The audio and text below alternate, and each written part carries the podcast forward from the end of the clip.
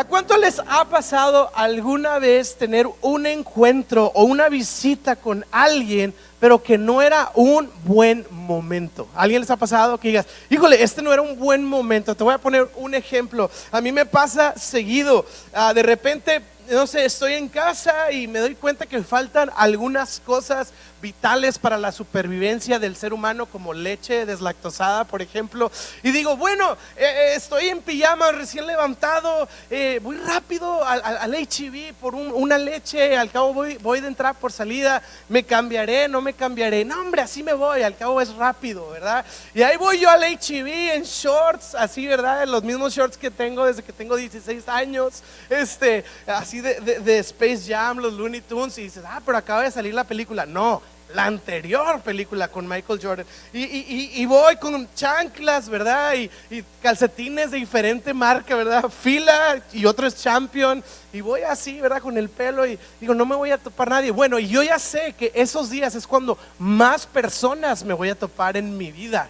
Sí, estoy en mis peor momentos, en fachas, y me topo personas. O no, no, no, no sé cuánto les ha pasado esta llamada, ¿verdad? De, ¿qué onda? ¿Qué estás haciendo? ¿Estás en tu casa? Sí, aquí andamos. Oye, andamos a cinco minutos. ¿Qué onda? ¿Les, llegamos? Ok. ¿Cuántos saben que ese momento es un momento de sumo gozo, pero de suma prisa? Amor, vamos a recoger todo rápido. Ahí vienen en cinco minutos. Y ahí andas aventando todo el segundo piso, el cual nadie debe de ver.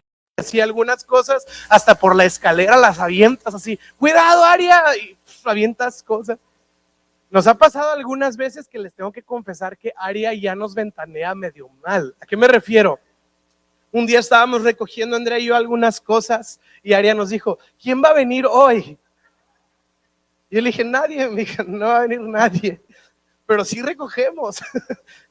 Entonces, ah, no sé cuántos se identifican conmigo, soy el único pecador. Ok, ok, hay varios, muy bien.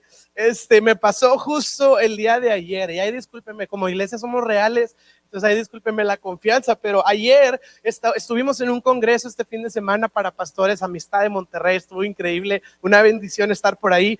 Y entonces me levanté en la mañana, me hice mi café, tomé el café, ahora sí ya empezó a vivir, mi, mi ser entró en vida y luego me metí a bañar y me estaba pues arreglando para ir al Congreso de Pastores y me puse la playera, me puse todo, ¿no? La tercera prenda, eh, las tendencias del 2023, la moda, ya tú sabes. Y estaba yo ahí me puse ahí en la acera y me faltaban los pantalones. Me dije, ¿dónde están mis pantalones? Así que eh, busqué y no, los encontraba. Entonces bajé al piso de abajo. Entiéndase que estoy buscando mis pantalones, o sea Entiéndase lo que estoy diciendo. Y ahí estoy abajo y en eso yo, pues bien emocionado por el Congreso de Pastores, y ahí yo estoy abajo, ¿no? Los muros caen, pam, pam, pam. ¿Dónde están mis pantalones? Tan, tan, tan.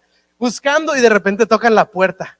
Tac, tac, tac. ¡Ah! ¿Verdad? Y me voy corriendo al piso arriba. Amor, alguien está en la puerta, ¿verdad? Porque no era un buen momento que alguien llegara a mi casa en ese preciso momento. Nunca tocan en mi casa solo en momentos como ese.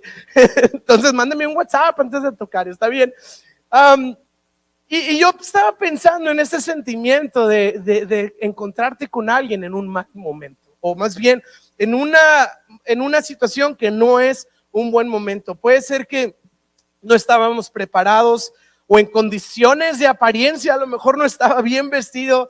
Quizá hay veces que no es un buen momento, no tanto porque no estoy bien vestido, sino porque a lo mejor no estoy bien emocionalmente. Quizás estoy en un momento un poco desanimado, quizás estoy en un momento muy estresado, ¿verdad? Estás bien estresado, el trabajo traes prisa y luego te topas a tu amigo en pláticas largas, ¿verdad? ¡Ey, qué onda! Así como que lo vi, no lo vi, no es un buen momento.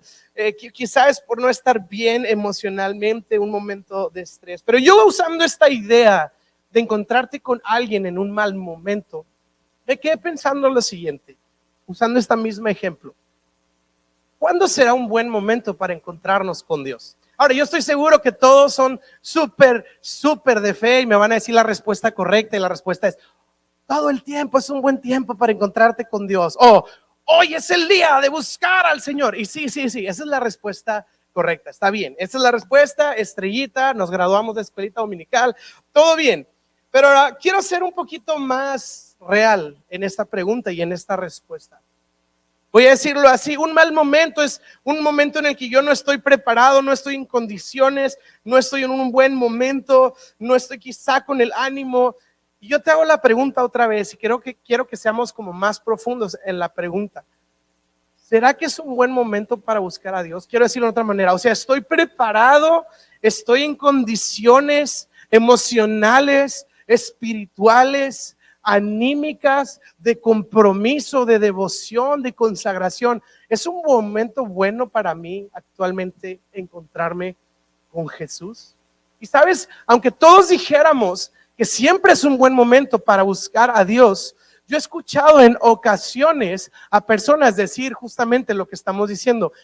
Sí sé que puedo buscar a Dios, pero ahorita no es un buen momento para mí estoy en pecado, no soy espiritual, estoy siendo un hipócrita. Yo he escuchado mucho esas veces, esa expresión. No quiero ser un hipócrita y por eso no voy a la iglesia. No quiero ser un hipócrita y por eso no estoy orando ahorita. Alguna vez escuché una persona que dijo, eso de Jesús y todo eso está muy padre, pero yo creo que cuando ya sea anciano va a ser un buen momento para mí para buscarlo, porque ahorita en mi juventud soy un desastre, literal, historia real. Alguien me dijo eso. ¿Cuándo será un buen momento para encontrarnos con Jesús? Y no estoy hablando de morir, estoy hablando aquí en la tierra. Y sabes que hay una historia en la Biblia que nos enseña un encuentro con Jesús que fue el peor momento para encontrarse con Jesús. Es una historia que todos hemos escuchado, que todos hemos leído, que incluso es parte de nuestro lenguaje tradicional como cultura, pero quiero animarte a leer estos versículos como si fueran la primera vez que los estamos leyendo y tratar de entender lo que Dios está hablando en nuestro corazón. ¿Está bien? ¿Puedes creerlo? Un mal momento para encontrarte a Jesús, que venga eso en la Biblia. ¿Puedes imaginarte esto? Mira, acompáñame a Juan capítulo 8, versículo 2. Y titulé mi mensaje en mi peor momento. O sea, así se llama el mensaje, no que lo titulé en mi peor momento. El mensaje se llama en mi peor momento. Juan 8, versículo 2. Y quiero que veas el horario del día. Dice, al amanecer. Digan conmigo al amanecer. Es en la mañana. Y dice, Vino Jesús otra vez al templo y todo el pueblo venía a él. Sentándose les enseñaba y los escribas y los fariseos, o sea, los líderes espirituales de aquellos días, trajeron a una mujer sorprendida en adulterio. La Reina Valera dice, en pleno acto de adulterio. No, después del adulterio, no antes del adulterio, la Reina Valera dice, en pleno acto de adulterio. Y luego dice, y poniéndola en medio, ¿en medio de quién? De Jesús y todo el pueblo. Y esta mujer la traen delante de Jesús y dice, maestro, esta mujer ha sido sorprendida en el acto mismo de adulterio. Y la ley de Moisés nos ordenó apedrear a esta clase mujeres. ¿Y tú qué dices? Y quiero que podamos ver esta historia desde la óptica, no de los fariseos, no de Jesús, la óptica desde la mujer.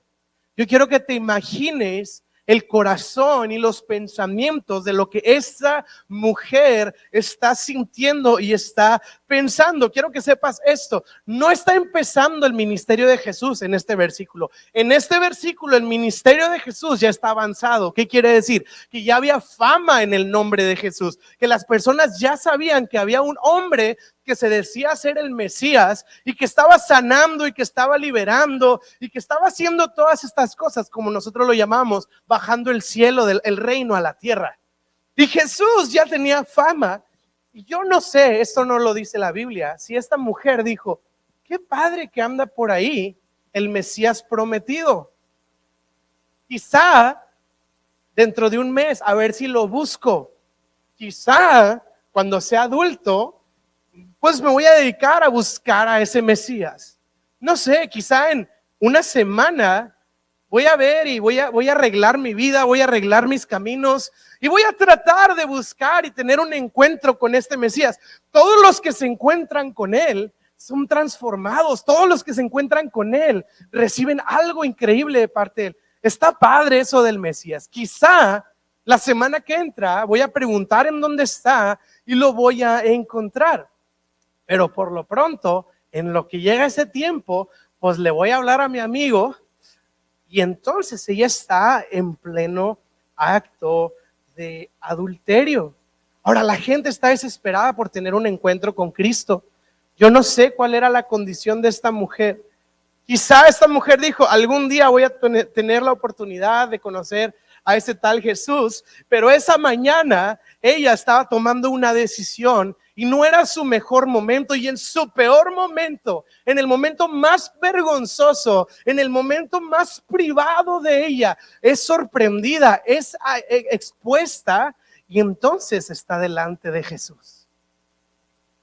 ¿Tú crees? ¿Tú crees que ella dijo, wow, qué padre estar delante del Dios santo, justo, todopoderoso, que todo lo ve y todo lo sabe y que viene al mundo a establecer su reino. Y aquí estoy medio vestida, porque la Biblia nos dice que básicamente estaba prácticamente desnuda, así como la hallaron, la llevaron y ahora ella está delante de Jesús, fíjate bien, en su peor momento. Yo creo, no lo dice la Biblia, yo creo que si ella quería ver a Jesús, ese momento era el que menos quería que fuera. En su peor momento, ella está delante de Jesús y en medio de un pueblo, en medio de toda una aldea por ahí y en medio de todos los líderes espirituales y religiosos. Qué terrible momento. Ahora, la historia nos hace saber que también la mujer está siendo víctima de una estrategia para desacreditar a Jesús. Pero ella no lo sabe. Sí, yo, yo no quiero que pienses que ella ya sabía la Biblia, entonces dijo, ah, bueno, me van a exponer delante de Jesús, pero es con un propósito. No, no, no, ella, ella está en el pleno acto de adulterio, es sorprendida y en ese momento es llevada delante de Jesús. Ahora, yo quiero que te imagines estas tres cosas. Número uno, la descubrieron. ¿Alguna vez te han descubierto algo que a lo mejor no estabas orgulloso? Quizá no es tan dramático, quizá es algo más eh, eh, sencillo, algo a lo mejor no tan escandaloso, no sé, los que están en la escuela, quizá un día medio te copiaste ahí una bibliografía o le hiciste copy-paste y luego te hablan y te descubrieron. ¿Cuántos saben lo terrible que es el sentimiento de ser descubierto? Bueno, todos ustedes son santos y perfectos. Yo sí sé lo que, lo que es ser descubierto, ¿ok? Me acuerdo mucho cuando yo estaba en la primaria, híjole, o sea, yo siento que si un día una maestra mía viene aquí a Central, va a decir, Dios sigue obrando. Ve a ese tipo, ¿verdad? O sea, pasó el fin de semana, hace unos fines de semana, alguien me vio y dijo, ¿es en serio que es él? Dios sigue obrando. Y yo estaba en la primaria ah, y, me, llamaron, o sea, de pronto llegaron al salón y dijeron, lo ven por favor. Y, y, entonces llegué a la oficina de la dirección y estábamos como 10 niños de la primaria ahí y obviamente yo los vi a los 10 y dije, ah, pues son la pandilla, ¿verdad? O sea, somos, somos los malandros de la escuela. Y entonces la psicóloga y la directora estaban ahí y empezaron a decir, ¿saben qué? Vandalizaron los baños de la escuela, están todos grafiteados, todos rayados, todo mal. Y pues tenemos la sospecha de que algunos de ustedes estuvieron involucrados en esto. Y uno, pues tratando de usar sus su negociación, su habilidad en comunicación, yo le dije, honestamente, me siento un poco ofendido que hayan deducido y hayan presupuesto, o sea, que hayan hecho una suposición de antemano de que yo fui parte de esto si no tienen evidencia. Y me dijo la psicóloga, ¿fuiste o no fuiste? Le dije, sí, o sea, pero pero, qué gachos que piensan así tan mal de mí. Me descubrieron, se siente horrible que te descubran. Ahora, esta mujer no la descubrieron copiando un examen, no la descubrieron robando un chicle, la descubrieron en algo muy vergonzoso, en algo muy humillante, sinceramente, ser descubierta en pleno acto, dice la Biblia. Número dos, ahora ella no solo está cargando la vergüenza de haber sido descubierta, Ahora, o sea, no sabemos si dentro de la gente que estaba ahí estaban sus primos, sus papás, el abuelo. Y ella ahí en medio estaba haciendo estas cochinadas y ella viendo hacia sus madre, a su amigo, a su... Ahí. Número uno, la vergüenza de su pecado. Número dos, lo que dice ahí es que la ley exigía que esas mujeres fueran apedreadas. Entonces, ella no solo está cargando el peso de la vergüenza, aparte está cargando con el peso de que está enfrentando una realidad de que va a morir apedreada por consecuencia de sus actos. Esto es lo segundo. Y número tres, pues por si no fuera poco, antes de ser apedreada, está delante de Jesús. Qué pena. Imagínate el peso sobre su espalda, sobre sus hombros era su peor momento. Y ella está delante de Jesús. Ella está delante de sus acusadores. Y definitivamente, como lo decíamos al principio, ella no estaba preparada literalmente ni en su apariencia, ni en su condición literal, ni en su condición espiritual. Era su peor momento. Y en el momento aquí, cuando se acusa y está todo esto sucediendo, hay una pregunta. ¿Tú qué dices, Jesús? Y no sé si lo has pensado, pero esa es la respuesta más importante, lo que va a decir Jesús. Hasta el día de hoy, eso es lo más importante. Tú puedes venir a la iglesia, podemos hablar de estadísticas, de datos, podemos decir un chiste, puedo decir mi opinión y lo que me imagino de cosas, pero al final lo único que importa es qué es lo que Jesús dice. Por medio de su palabra fueron creadas las galaxias, todo lo que hay. Y aquí se establece la pregunta, ¿este es el caso? ¿Este es el momento de esta mujer? ¿Y qué va a decir Jesús de todo esto que está sucediendo? Y yo creo, no lo dice la Biblia, que sinceramente era la duda en el corazón de esta mujer. ¿Qué va a decir Jesús? ¿Qué va a pasar? Yo me imagino la tensión del momento, hacia toda la gente, a todos los fariseos. ¿Qué va a pasar? Nadie sabe qué va a pasar. Y quiero que te metas en la historia. ¿Qué va a pasar? Y la historia continúa y quiero que veas conmigo Juan 8, versículo 6. Decían esto poniendo prueba a Jesús para tener de qué acusarlo, pero quiero que veas la reacción de Jesús. Pero Jesús se inclinó y con el dedo escribía en tierra. O sea, la mujer está ahí, la gente está ahí, los fariseos están ahí y Jesús se inclina y empieza a escribir. Algunos teólogos dicen que probablemente dentro de lo que está haciendo Jesús, que ahorita voy a decirlo, también había una actitud de Jesús de no continuar con la vergüenza de esta mujer. Todos están viendo, está siendo exhibida. Yo me inclino porque te estoy respetando, no quiero, no quiero que mis ojos estén puestos en ti como estos más te están viendo en este momento de alguna manera está apelando a la dignidad de esta mujer que claramente estaba siendo machacada en este momento. Pero sabes, aquí sucede algo muy interesante, sucede algo súper interesante. Jesús, Juan 8, versículo 7, mira lo que hace. Está escribiendo en tierra y dice, insistían en preguntarle a Jesús qué iba a pasar. ¿Qué quiere decir? Que Jesús no estaba dando una respuesta. Y dice, entonces les dijo, el que de ustedes, digan conmigo ustedes, el que ustedes estén sin pecado sea el primero en tirarle la piedra. Y luego, mira, repite esto, inclinándose de nuevo, escribe en tierra. Y esto es maravilloso. Porque, ok, estamos pensando en esta mujer en su peor momento. ¿Qué quiere decir? Estos cuates que tienen piedras en la mano sienten y piensan que están en un buen momento ah, esta pecadora, ay, esta cochina sucia, indigna, qué vergüenza. Vamos a hacernos cargo de esta chusma. ¿Qué quiere decir? Que ellos se sienten bien consigo mismos. Y yo estoy convencido que si a estos fariseos y a estos escribas, tú les preguntaras, ¿cometiste un pecado? Probablemente dijeran, no, ahorita yo vengo del templo, ahorita yo vengo de estar en mi devocional fariseo, estoy bien, no estoy como esta adúltera pecadora, yo estoy bien. Ellos se sentían bien, ellos se sentían justos, tan justos como para condenar a alguien que estaba en pecado. Y entonces Jesús voltea y dice, ¿estás viendo el pecado de ella? Sí, por eso tengo una piedra en la mano.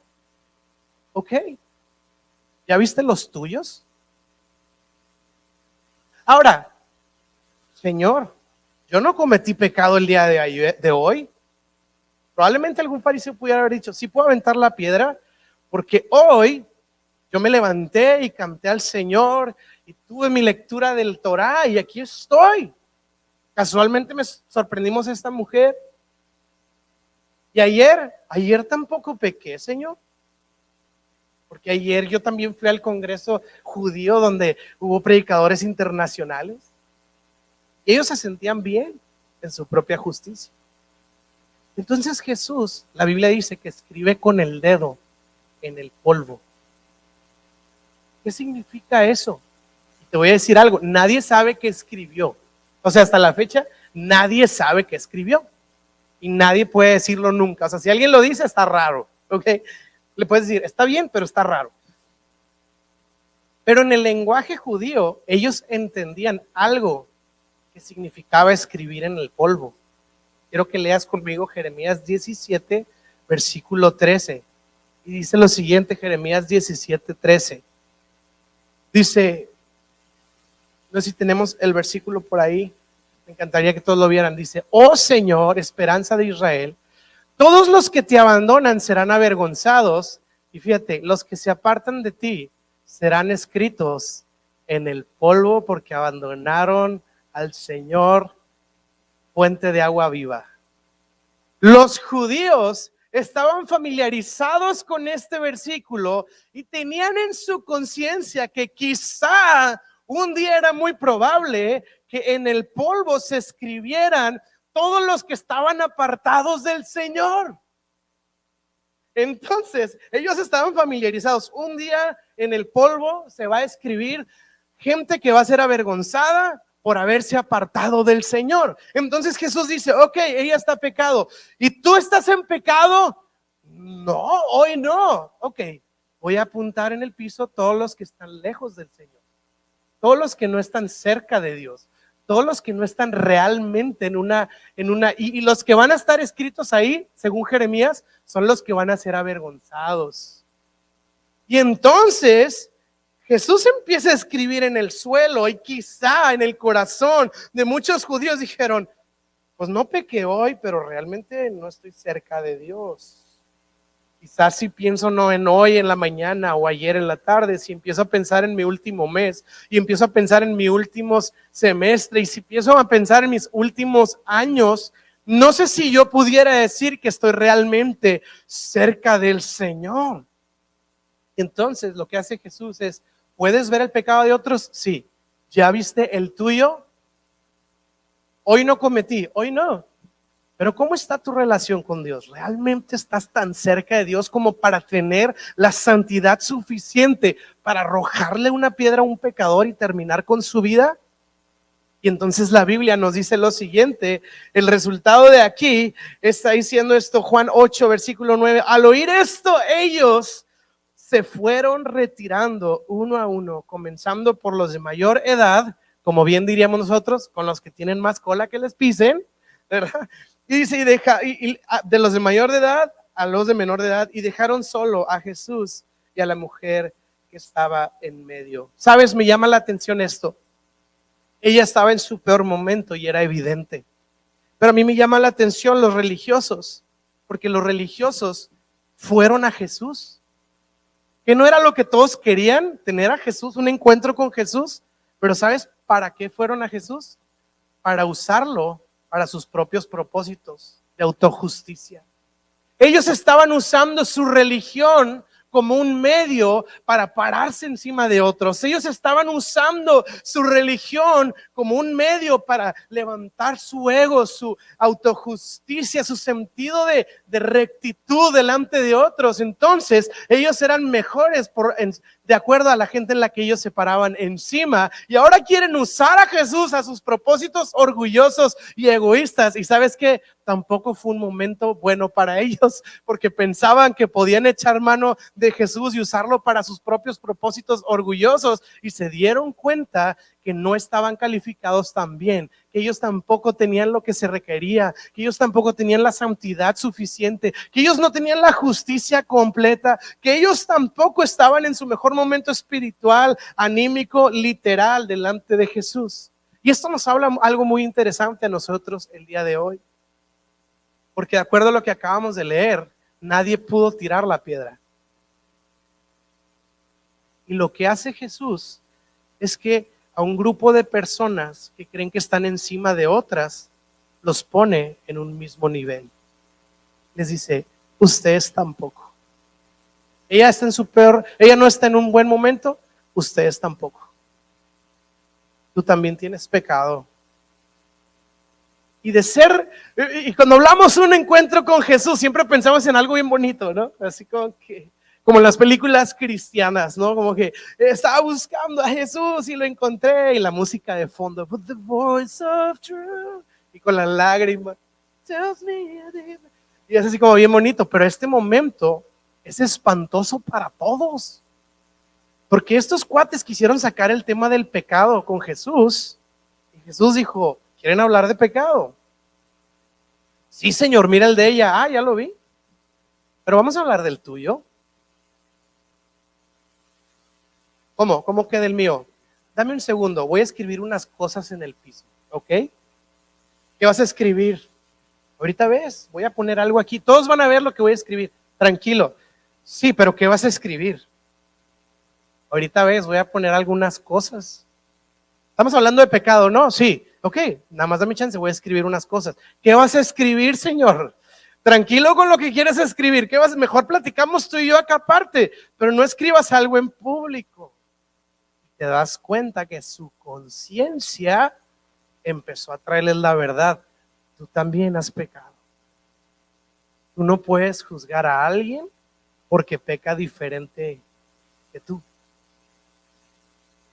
Y entonces sus conciencias fueron atormentadas por esa frase a un punto en el que tiraron su piedra. Ahora, a mí me encanta porque para mí esta piedra es la piedra de justicia que ellos sentían que podían echar mano de ella, con la que podían condenar una vida y Jesús les dijo, suelta esa piedra no puedes hacer eso contra nadie, porque tú también has pecado.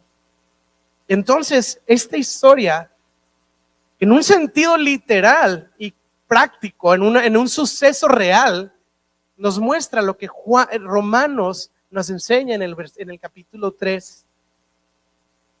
Romanos 3 nos dice, porque todos han pecado y hemos sido destituidos de la gloria de Dios. No hay justo ni aún, y dice la Biblia, uno.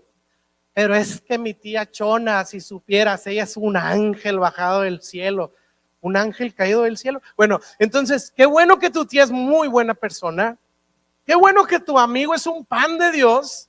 Y qué bueno que tu mejor amiga es un bombón que descendió del cielo. Gloria a Dios por eso. Qué bueno que son muy buena gente y que tienen muy buena educación. Pero la Biblia nos dice lo siguiente, no hay justo ni aún uno. No hay quien busque a Dios y no hay quien haga lo bueno. Todos a una se han desviado por igual. Ahora, si esta mujer escuchara este versículo, diría, sí Señor, no soy justa, me he desviado, no hago lo bueno. Ella, ella de alguna manera sencillamente sabría que este versículo es verdad. Pero aquí los que necesitaban entenderlo eran los que traían las piedras en las manos, que se sentían justos, buenos y que estaban haciendo lo bueno delante de Dios. Entonces Jesús les dijo, ustedes también están mal. Suelta esa piedra porque no hay ni uno justo delante de Dios. Ahora, la serie la titulé Buenas Noticias y parece que estoy dando malas noticias. Pero es que esa es la primera parte del Evangelio. No puedo entender la buena noticia si no entiendo la mala noticia. Y la mala noticia es esto. Podríamos juzgar a esa mujer y decir, qué bárbara, qué, qué cochina mujer, ay no, si supieras. Y yo conozco alguno de esos. Pero lo que esta historia nos está hablando es, a pesar de que haya gente mala, yo no puedo sentirme más bueno. Ellos, porque Dios no nos ve en curva y no, no ve central. Y dice, ¿quiénes son los mejorcitos de central? ¿Y quiénes son los peorcitos de central? O quiénes son los mejorcitos en Nuevo León y quiénes son los... No, no, no. Dios nos ve y hay un estándar de justicia y lo que la Biblia nos dice es que ninguno de nosotros podemos llegar al estándar de santidad, de perfección, de bondad y de justicia delante de Dios. Todos hemos fallado. Y esto tiene que traer un corazón humilde en nosotros. De no ser personas que viven con piedras en las manos yo no sé tú, pero yo hace muchos años, porque oraba mucho, porque sabía mucha Biblia o mucha teología, sentía que tenía el derecho de agarrar ciertas piedras, quizá no una roca, pero bueno, una piedrita, pues de repente, ¿verdad? es nada más mi humilde opinión. ¡Pa! Lo digo en el amor del Señor. Lo digo porque tengo un celo de la sana doctrina. ¡Sha! ¿Verdad? Y el piedronón. Lo digo porque Juan Calvino dijo que fa, ¿verdad? Y entonces el Evangelio nos pone a todos en este mismo nivel, en el que quizá yo no tengo el pecado escandaloso de mi vecina, de mi tía, de mi primo, de mi amigo, pero yo tampoco soy un santo. Así que tengo que aprender a soltar las piedras. tres, uno cambia completamente, ¿sabes? Hemos pensado y la, religión nos ha enseñado esto, que en el mundo, en la vida, hay gente buena y gente mala. Y la realidad es que la Biblia no dice eso en ningún lado. Lo acabamos de decir, Romanos 3. La Biblia no habla de buenos y malos, la Biblia habla de malos y de malos redimidos por la sangre de un buen Salvador. Entonces, en este momento de condenación, esta mujer está ahí delante de Jesús. Estos acusadores son ahuyentados. También fue su peor momento. Pero ¿sabes qué? Pasa algo muy interesante. Juan 8, versículo 10. Enderezándose Jesús le dijo, mujer, ¿dónde están ellos? Los que te acusan. ¿Dónde están? ¿Ninguno de ellos te ha condenado? Ninguno, Señor, respondió ella. Entonces Jesús le dijo, yo tampoco te condeno. Vete y desde ahora no peques más. En resumen, recapitulando, ella tiene vergüenza y ella está por morir. Literalmente, no en su alma, no, literalmente. Y de un momento a otro, estando delante de Jesús.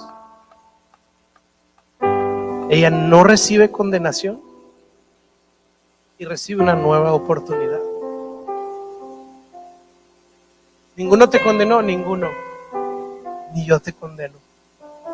¿Y sabes que Jesús responde una pregunta que seguro surgió en el corazón de la mujer. ¿Tengo una nueva oportunidad? Sí. ¿Y qué hago? No peques más. Es lo que llamamos en la iglesia la conversión. Es que yo tenía un rumbo de vida, que yo tenía ciertas decisiones, pero después de tener un encuentro con la gracia, mi vida dice, ¿y qué hago ahora? No regreses a la vida que tenías antes, no peques más camina en la nueva oportunidad y es lo que la Biblia llama un nuevo nacimiento. Es como si moriste en ese momento y volviste a vivir y ahora tienes una vida por delante que Jesús ha provisto para ti y para mí. Y yo quiero bendecir tu vida con esta idea. La idea de el polvo en el piso.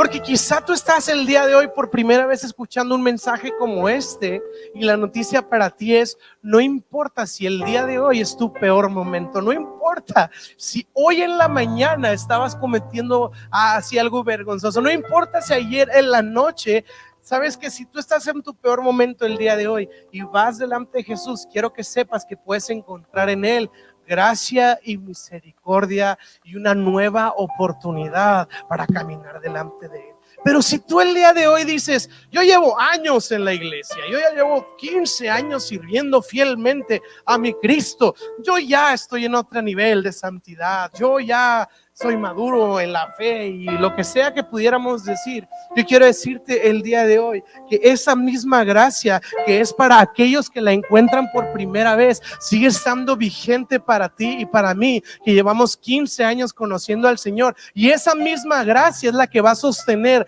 todo tu caminar con Cristo los próximos 10, 15, 20, 50 años de tu vida.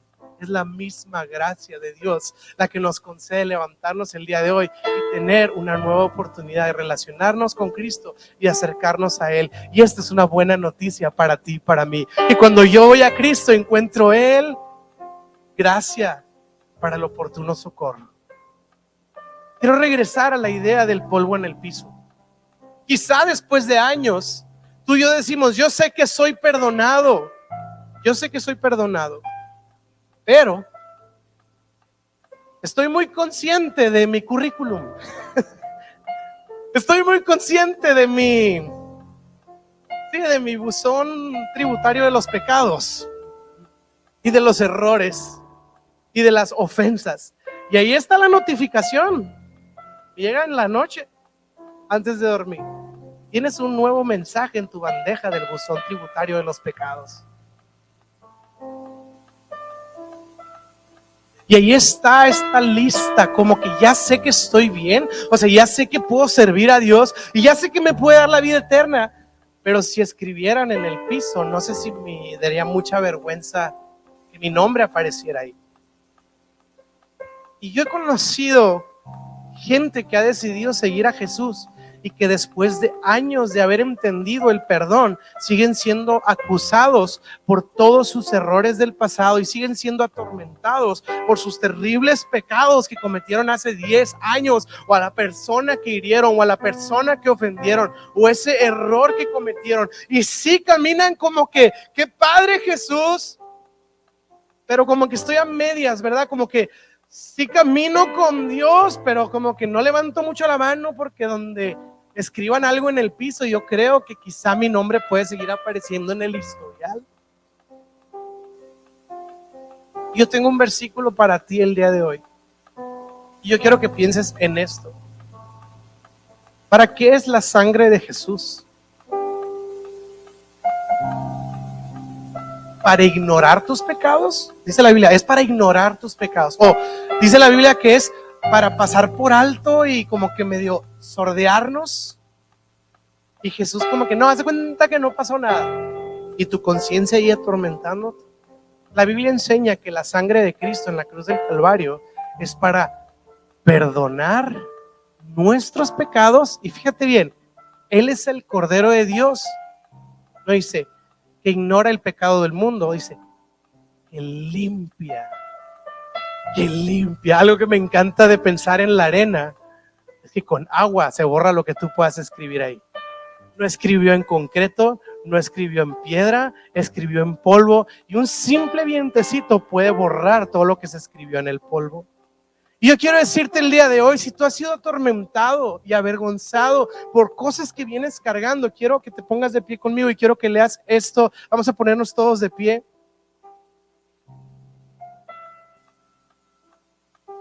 Los atormentados y los no atormentados. Vamos a ponernos todos de pie.